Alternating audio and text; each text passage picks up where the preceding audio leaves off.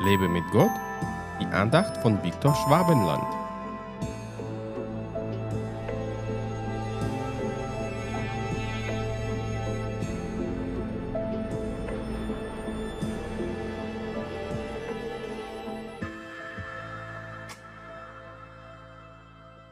Daher sind die Sprachen zu einem Zeichen nicht für die Glaubenden, sondern für die Ungläubigen, die Weissagung aber nicht für die Ungläubigen, sondern für die Glaubenden.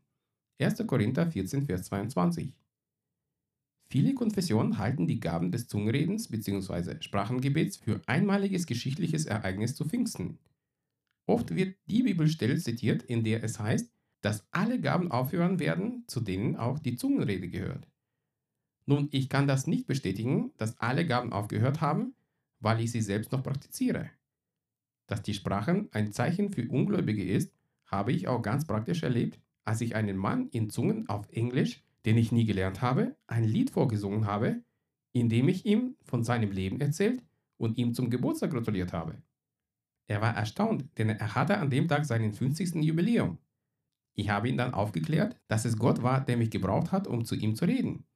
Ich konnte ja sonst nicht wissen, dass er Geburtstag hatte, weil ich ihn nicht kannte. Für solche Schritte braucht man viel Mut, denn es ist mit gewissem Risiko verbunden, dass man zum Schluss als Depp dastehen könnte. Doch meistens, wenn wir etwas für Gott tun, gebraucht er uns ganz mächtig, auch wenn wir uns dabei zu Clowns machen müssen. Ja, Gott liebt verrückte Christen, die keine Angst haben, ihr Gesicht zu verlieren, sondern mit viel Mut zu unnormalen Taten bereit sind, die Gott zu seiner Ehre gebrauchen kann.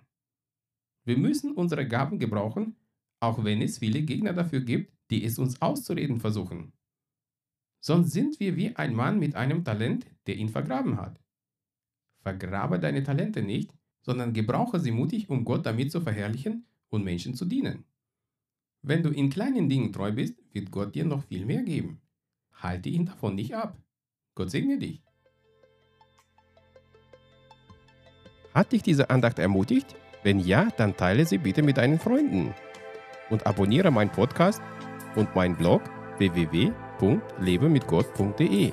Ich würde mich sehr freuen, wenn du meine Dienste auch finanziell unterstützt.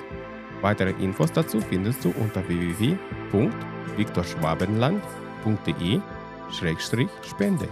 Ich danke dir und wünsche dir gottesreichen Segen.